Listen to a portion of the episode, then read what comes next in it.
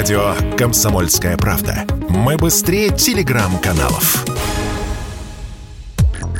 Приложения Сбербанка, а также приложения других российских банков, попавших под санкции, были удалены из App Store и Google Play весной, например, Альфа-банк и ВТБ. То есть скачать их из магазина было уже нельзя. Владельцам андроидов проще, они могут поставить приложение, скачав с веб-сайта.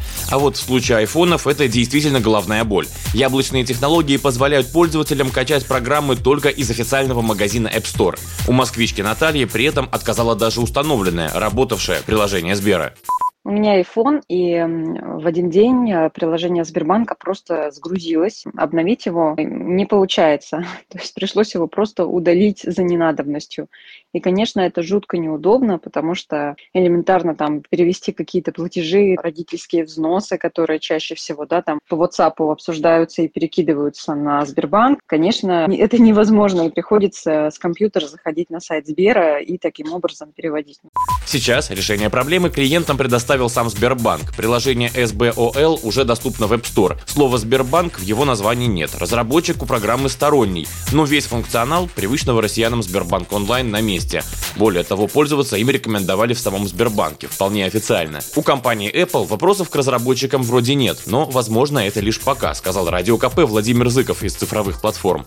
Да, это законно. Просто вопрос в том, насколько Apple будет на это закрывать глаза. Очевидно, что Apple это не идиоты. Плюс, благодаря тому, что об этом написали большое количество СМИ, здесь, конечно, Apple может в любой момент это приложение удалить. Никаких гарантий здесь нет. Но, в общем и целом, они могут сделать вид, что им неизвестна связь этого приложения с Сбербанком. Разработчик другой, название другое. А, значит, наверное, и работать в этом приложении можно. И то, что они не блокируют, но в целом это хороший сигнал. Тем временем на Авито и других сайтах множество объявлений. Установка Сбербанк на iPhone, установка Альфа-банк на iPhone. Исполнители обещают приехать на дом и за 200, 300 или 500 рублей установить вам запрещенный App Store софт. В том, как они это делают, никакой тайны нет. Достаточно вбить в поиске YouTube установка Сбербанк на iPhone и сервис предложит вам сразу несколько видеоинструкций по решению проблемы. Самый популярный способ – при помощи компьютера, специальной бесплатной программы и еще одного айфона, на котором работающий Сбер онлайн уже стоит. Вот как об этом рассказывает своим зрителям блогер Дмитрий Суховаров. Мы подключаем iPhone 6s и открываем резервную копию другого смартфона, который у меня был. Находим нужное приложение. И после бэкапа приложения все, которые были когда-либо в вашем смартфоне, будут в этом бэкапе сохранены. Вне зависимости от того, есть они в App Store, нет их в App Store.